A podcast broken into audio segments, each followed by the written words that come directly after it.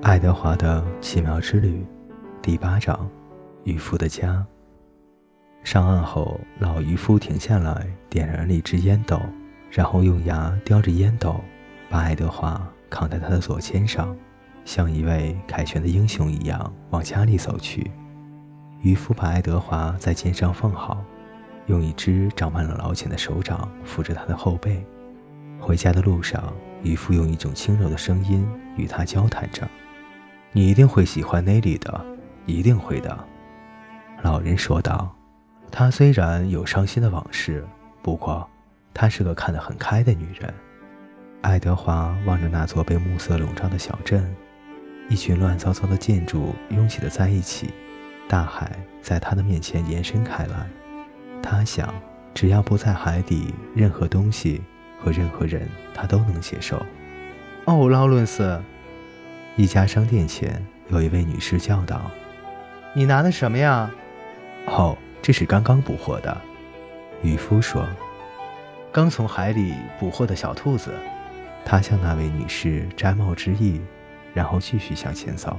“你到了。”渔夫说，他把烟斗从嘴里拿出来，用烟斗柄指着紫红色的天空中的一颗星星。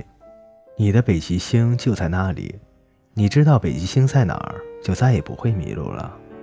爱德华凝视着那颗小星星的光亮。星星们都有名字吗？他想知道。看看我，老渔夫说道。竟然和一个玩具聊天。哦，好了，你看，我们到了。渔夫肩上扛着爱德华，走上一条铺满石子的小路，走进一所绿色的小房子里。快看，雷里！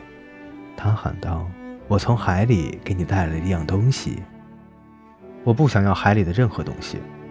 一个声音传来：“好了，不要这样，雷里，过来看看吧。”一位老太太从厨房里走了出来，在围裙上擦着手。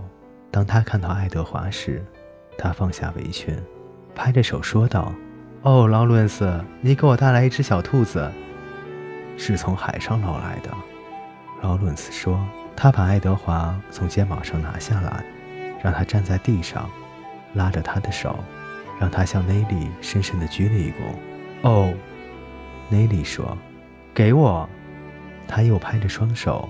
劳伦斯把爱德华递给他。内里把小兔子拿到面前，从头到脚地打量着他。他微笑了一下：“你这辈子见过这么好看的东西吗？”他问道。爱德华立刻觉得 Nelly 是一个很有眼力的女人，她长得真漂亮。Nelly 小声说道。